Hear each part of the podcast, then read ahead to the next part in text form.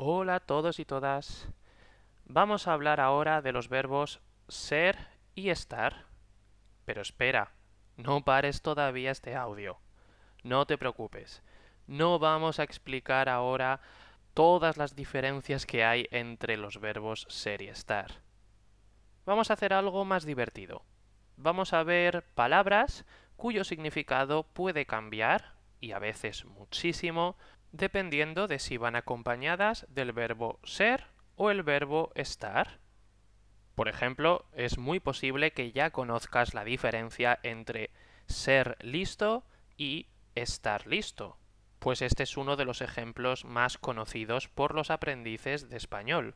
Recuerda que ser listo significa ser inteligente, mientras que estar listo significa estar preparado. Y tal vez también conozcas el ejemplo de rico. Estar rico se aplica a la comida. Por ejemplo, esta paella está muy rica. Es exactamente lo mismo que si yo digo esta paella está muy buena. Esta paella está deliciosa, sabrosa. En cambio, escuchemos la siguiente frase. A mi tío le tocó la lotería y ahora es rico. En este caso, ser rico, con el verbo ser, expresa que una persona tiene mucho dinero, que tal vez es millonaria.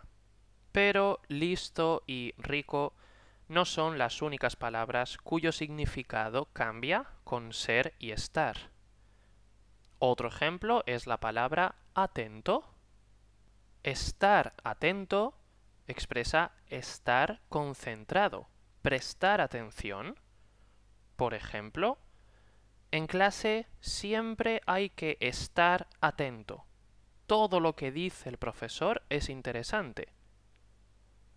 En cambio, con el verbo ser, la palabra atento tiene otro significado. Cuando decimos que una persona es atenta, expresamos que esta persona tiene gestos, detalles con otras personas porque le preocupa, le interesa el bienestar, la comodidad, la felicidad de estas otras personas. Por ejemplo, si yo empiezo a temblar porque tengo frío y al momento, al instante, tú me estás ofreciendo tu chaqueta o tu abrigo, puedo decir que tú eres una persona atenta, eres con el verbo ser. Y por último, vamos a ver qué pasa con la palabra orgulloso. Este caso es interesante ya que el significado cambia bastante.